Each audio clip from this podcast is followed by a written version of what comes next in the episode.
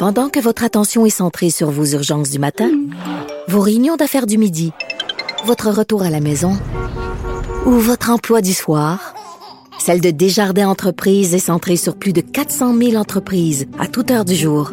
Grâce à notre connaissance des secteurs d'activité et à notre accompagnement spécialisé, nous aidons les entrepreneurs à relever chaque défi pour qu'ils puissent rester centrés sur ce qui compte, le développement de leur entreprise.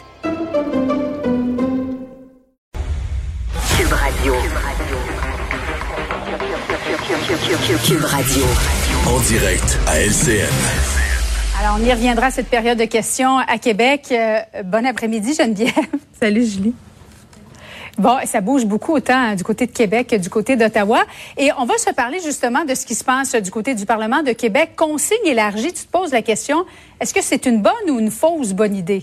Ben oui, parce que ça fait déjà plusieurs mois qu'on en parle et là, ça morçait aujourd'hui euh, officiellement. Euh, on, s'avance ou on s'avance pas dans ce projet euh, de loi 65 concernant la consigne élargie.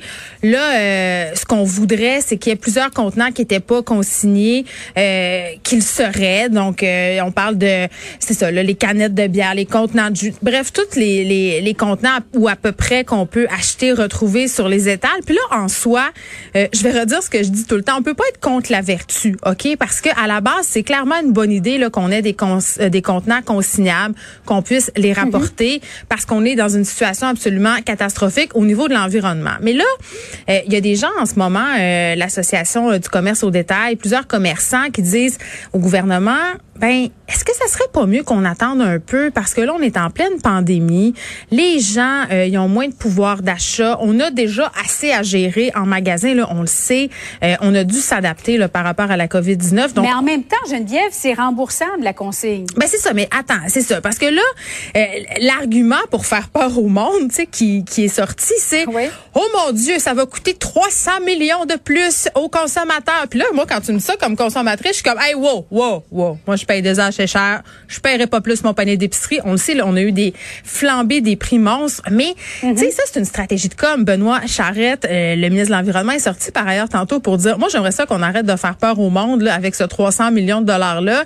C'est de l'argent, oui, qu'on paie, parce que comment ça fonctionne? Mettons que tu vas acheter ta pinte de lait puis que la consigne, je dis n'importe quoi, c'est 15 cents, ta paie.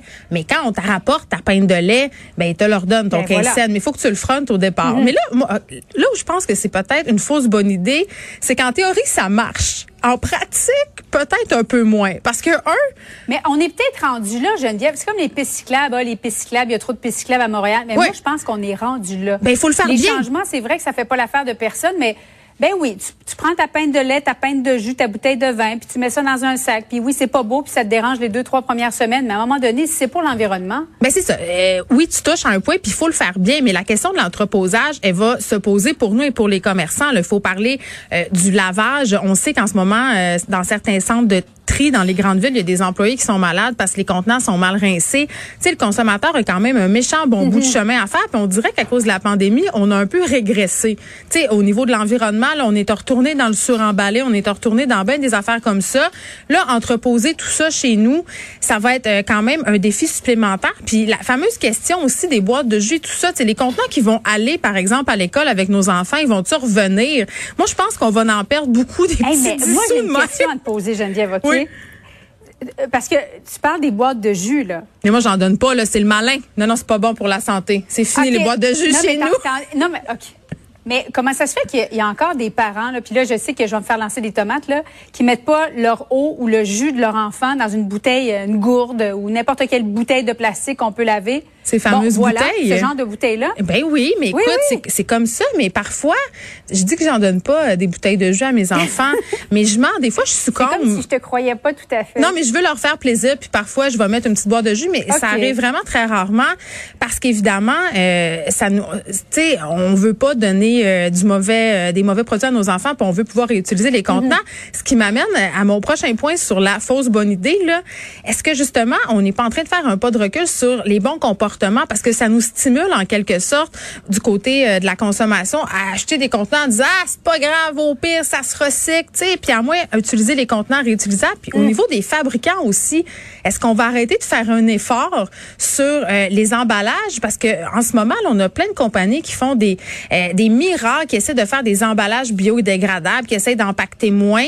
Puis là, à cause de cette consigne là, est-ce qu'ils pourraient pas se dire ben tout à coup on se forcera pas parce que la consigne, puis aussi l'angle de tout ça. Puis je le sais, ça concerne une minorité de personnes, mais je trouvais ça quand même intéressant de le souligner.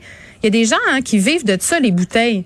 Ils ramassent euh, des bouteilles un peu partout, des trucs consignables et, euh, et vivent de ça. Qu'est-ce qu'ils vont faire, ces gens-là, si tout à coup tout devient consignable? Ils vont avoir beaucoup moins de revenus. Euh, tu sais, tout ça fait.